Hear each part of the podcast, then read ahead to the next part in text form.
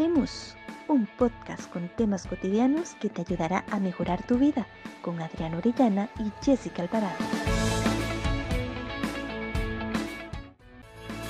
Hola, hola, bienvenidos a Hablemos. Jessica Alvarado te saluda. Es un gusto que nos sintonices una semana más. Como siempre, le doy la bienvenida a mi compañera Adriana Orellana para abordar un podcast más en esta temporada de Hablemos. También saludo y doy la bienvenida a Gabriela Rojas, licenciada en psicología, quien hoy es nuestra invitada y nos ayudará a abordar el tema de esta semana. Bienvenidas chicas, qué gusto compartir con ustedes. ¿Cómo han estado?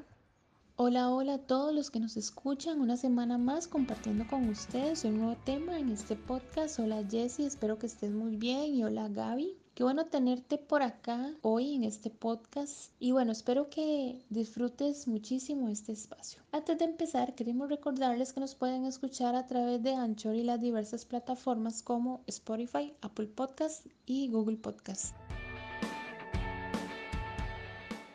Hola Adri y hola Jess, de verdad que es un gusto para mí poder conversar de este tema tan interesante que son las acciones que se pueden tomar para salir de una relación agresiva. Y es que yo siempre he pensado que la violencia es un fenómeno que muta y que adopta formas sutiles y a veces no tan evidentes. Por eso considero que estos espacios son muy importantes para conversar de algo que puede estar siendo parte de nuestra cotidianidad y no nos estamos dando cuenta de ello. Como bien lo dijo Gaby, hoy hablaremos sobre las acciones que podemos realizar para salir de una relación de agresión. Anteriormente, si nos ponemos a recordar y hacer un repaso de los temas de los podcasts pasados, estuvimos hablando de patrones que se podían dar en una relación. Por ejemplo, la violencia física, psicológica, verbal o patrimonial o expresiones más sutiles que se pueden dar. Y considerando todo esto, considerando lo dicho, y ya para iniciar de lleno con la temática, me gustaría pues arrancar con la pregunta o pensamiento de muchos.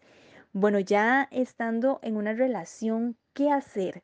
¿Qué acciones podemos hacer para salir de este tipo de relación?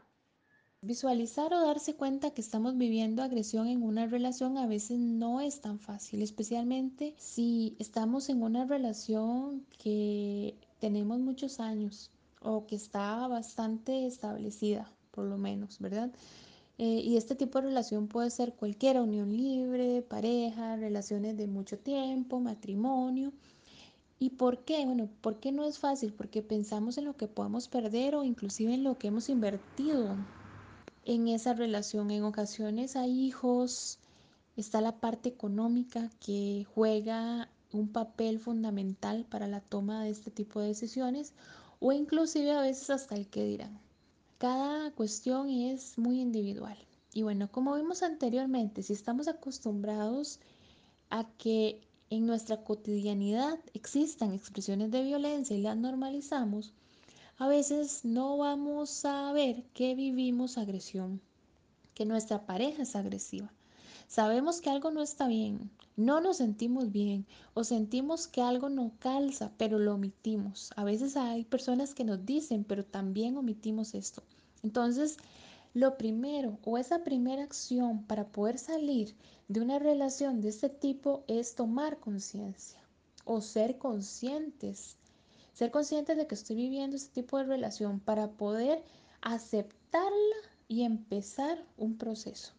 Entonces una segunda acción muy importante es que busquemos ayuda, de algún profesional, alguien que nos oriente un poco en el tema, que nos brinden herramientas, que nos preparen para dejar esa pareja. Porque en ocasiones no es fácil salir del ciclo de violencia, hay muchos miedos, hay temores, hay incertidumbres que hace que dudemos sobre la decisión. Por eso es fundamental que busquemos ayuda, para empezar a trabajar en nosotros, para empezar a trabajar en nuestro ser, adquiriendo esas herramientas que me van a permitir, que me van a permitir romper con este ciclo de violencia.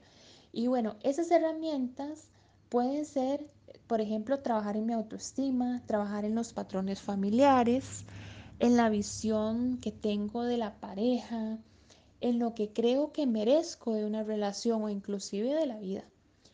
Estos solo son algunos temas que pueden surgir durante ese proceso. Todo va a depender de esa historia única, e individual de ese individuo, de esa persona, valga la redundancia, que viene, por ejemplo, a consulta, si es una cuestión terapéutica, si, si precisa de un acompañamiento de este tipo.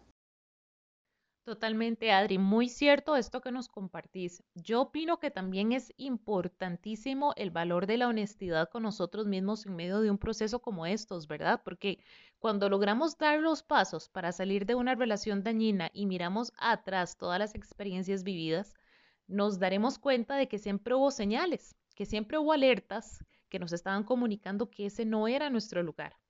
Sin embargo, por diversos motivos decidimos ignorar estos sentimientos de intranquilidad o duda y decidimos seguir con la relación. Entonces yo creo que estas señales intuitivas deben ser escuchadas también. Y yo creo que escuchamos mucho sobre la importancia de tener una escucha activa con los demás. Pero qué bueno sería desarrollar esa misma habilidad, pero con nosotros. O sea, qué bueno sería escucharnos activamente. Yo creo que nos ahorraríamos muchísimos dolores de cabeza si nos escucháramos más a menudo y confiáramos más en lo que sentimos y pensamos.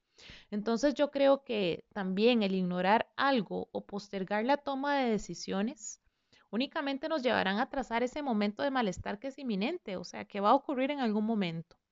Entonces, bueno, yo creo que aquí el tener esa red de apoyo de amigos y familiares que nos soporten y que nos alienten es esencial.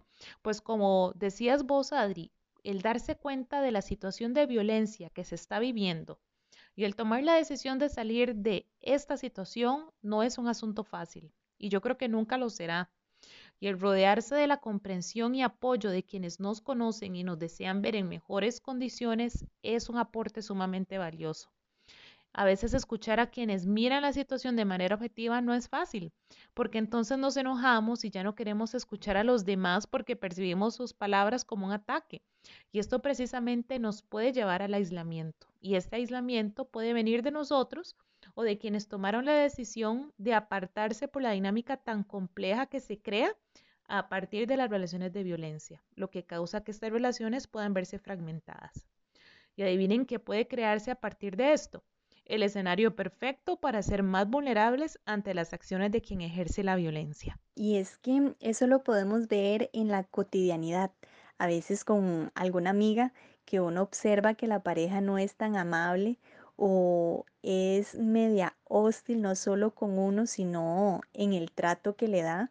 Sin embargo, a veces es difícil también para uno conversar sobre eso que se observa con la persona, ¿verdad? Pero considero que es fundamental poder ser una red de apoyo para aquellas personas que, mm, que, están inmersos en una relación de violencia. Tal vez con nuestro apoyo podamos ser esa fuente que le permita visualizar o ser conscientes y por eso, mm, no sé, con esto me surge la, la duda o otra pregunta que probablemente ustedes, Adri y Gaby, como psicólogas, como expertas en toda esta cuestión de mm, estudio en relación con las, con las personas me podrían aclarar qué pasa cuando uno está iniciando una relación, porque al inicio es todo muy bonito, es todo como dicen popularmente color de rosas, pero ¿cómo visualizar al inicio de una relación que la pareja es agresiva? ¿Qué alertas podemos ver en ese caso? Muy buena pregunta, porque una cosa es estar en una relación de mucho tiempo y otra en una relación que apenas está iniciando. Y cuando hablo de una relación que apenas está iniciando, no es que apenas se están conociendo, llevan dos o tres salidas, tres citas, no es, puede ser un, un año que ya tienen algún tiempo, ¿verdad? Que está iniciando o bien algunos meses, ¿verdad? Y en estas primeras etapas a veces todo es como muy bonito, como decía Jessica, como, como muy romántico. Pero si nosotros estamos alerta, podríamos evitarnos ciertas situaciones dolorosas si logramos ver esas señales. Entonces lo primero que quiero destacar son los patrones, nuevamente, lo que hemos estado hablando. Estar atento a esas acciones que realiza en la relación. El trato que me da tanto en lo público como en lo privado. Porque eso es un aspecto fundamental. Si identifico que en lo público es cariñoso o cariñosa, pero en lo privado me agrede verbalmente, me descalifica o hace alguna acción o, o gesto, no sé, para que yo haga silencio o inclusive algo más sutil, la forma de mirarme o algún comentario que en ocasiones no es tan directo, un comentario que no sea de control o que no implique que obligatoriamente yo tenga que hacer algo, sino algo, por ejemplo, dar una opinión o una sugerencia em, y después, no sé, que se molesta porque yo no hice la, lo que me dice, ¿verdad? Entonces este es un punto que podríamos hacer, por ejemplo, me dice, mira, eh, podrías hacer esto, decir esto. Bueno, es lo que yo creo, pero al final usted es la que tiene la decisión.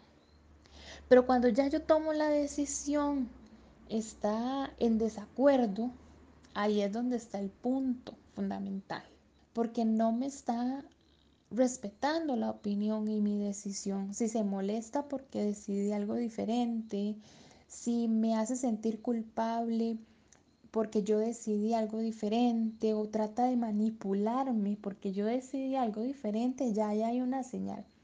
Recordemos que una cosa es aconsejar y tratar que la otra persona visualice la situación, porque a veces necesitamos que otra persona nos diga para poder ver una situación.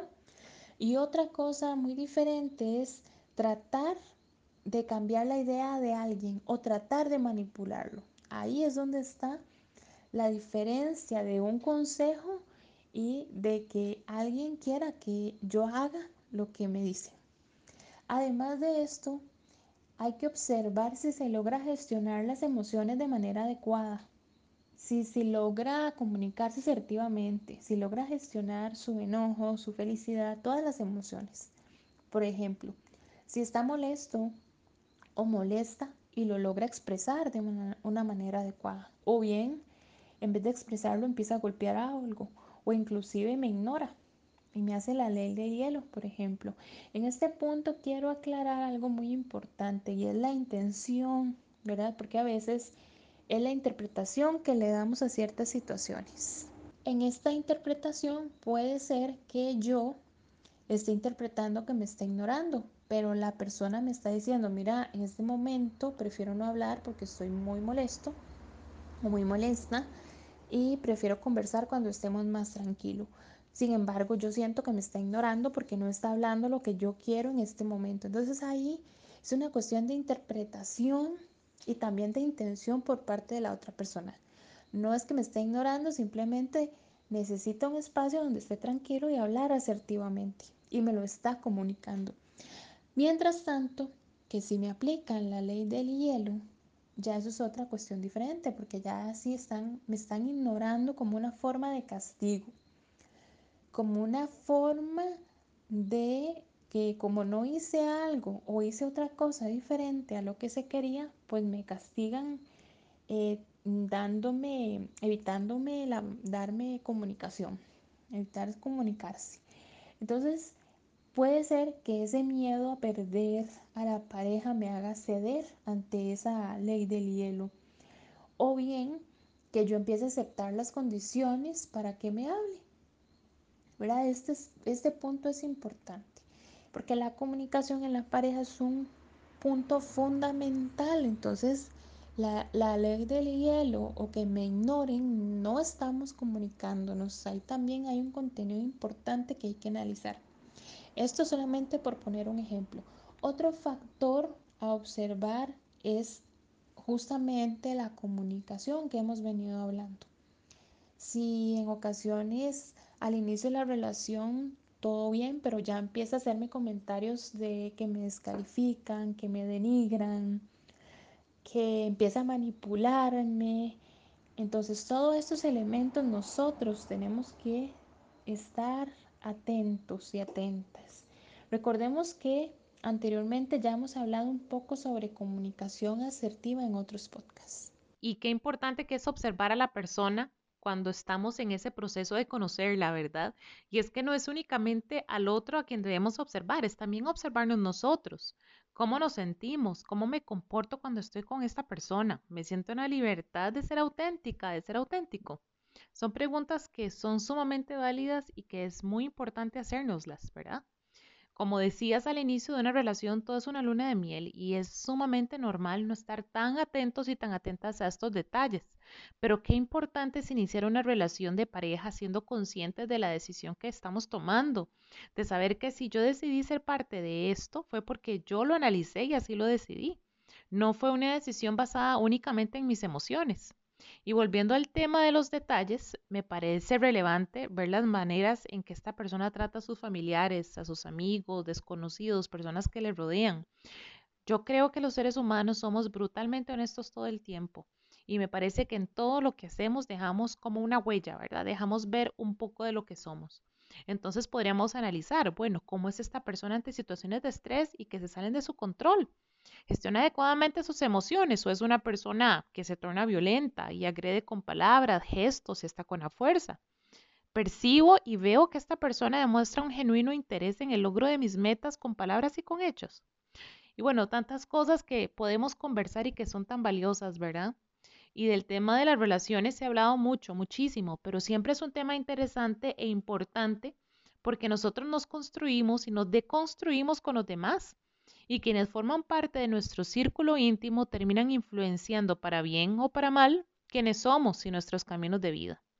Entonces la elección de pareja nunca debe ser tomada a la ligera. Es una decisión que debe ser consciente y responsable. Y cuando hablo de responsable me refiero a que si bien es cierto, somos libres para tomar nuestras decisiones, también somos responsables de lo que ocurra a partir de esto con nosotros y con el otro. No hay duda que el análisis interno sigue siendo uno de los elementos o acciones más importantes para identificar aquellos factores que desvalorizan nuestro yo, nuestra individualidad y por ende nuestro entorno y con ello nuestra felicidad. Con este tema deseamos llegar de verdad a muchas personas siempre con el fin de cambiar en sus vidas la perspectiva de la vida, pero sin dejar de lado la objetividad los casos cotidianos y la importancia de identificar a tiempo la agresión en pareja.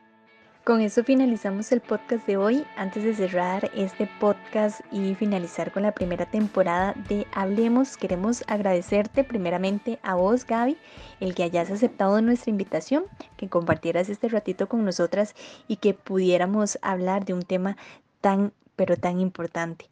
A ustedes que nos escuchan semana tras semana, quienes estuvieron fielmente sintonizándonos y compartiendo nuestro proyecto, les agradecemos la compañía durante estos 22 episodios.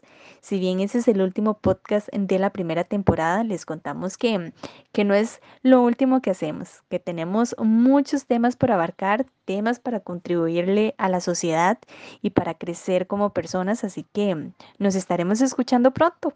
Estén atentos y atentas que nuestra segunda temporada está cargada de sorpresas. No se lo pierdan.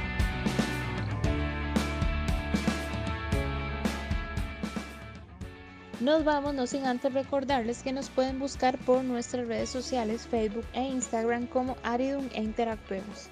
Además, nos puedes escuchar las veces que desees a través de Anchor y las diversas plataformas como Spotify, Apple Podcast y Google Podcast. No se olviden de compartirlo con sus amigos. Los esperamos en la segunda temporada de Hablemos. Hasta la próxima.